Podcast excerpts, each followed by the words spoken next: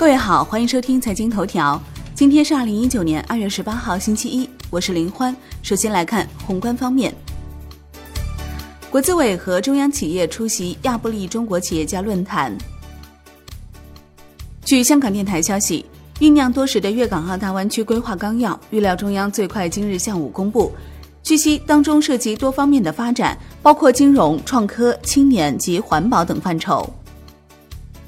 经济参考报报道，我国将加快北京、上海科技创新中心和粤港澳大湾区国际科技创新中心建设，通过以点带面，发挥城市群、城市圈的高端引领和支撑带动作用。目标是健全梯次联动的区域创新布局，培育创新增长点、增长带、增长极。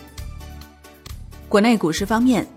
证监会上市公司监管部副主任孙念瑞近期发文指出，上市公司股票质押风险疏解工作不会一蹴而就、一劳永逸，需要长期作战。下一步要坚持以问题为导向，构建长效机制，有效缓解民营企业融资难、融资贵问题。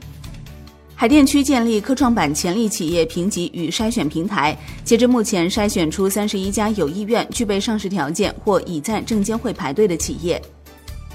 中小银行上市步伐持续加快。日前，贵州银行传出赴港 IPO 的消息，还有两家分别位于辽宁、山西的城商行也在谋划赴港上市，但三家银行都还没有取得当地银监局批准，也尚未向证监会报送 H 股 IPO 申报材料。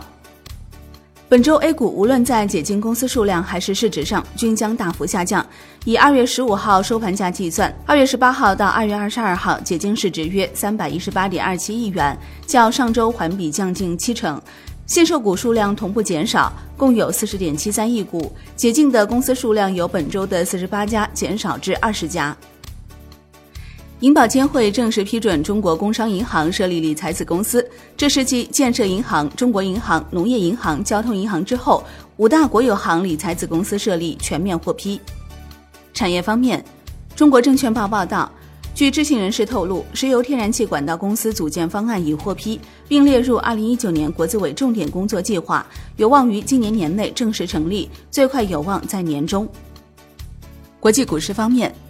周一，二月十八号，美国金融市场因总统日休市一天；加拿大股市因庆祝家庭日而休市。欧洲市场周一照常交易。美三大交易所将起诉美国证券交易委员会。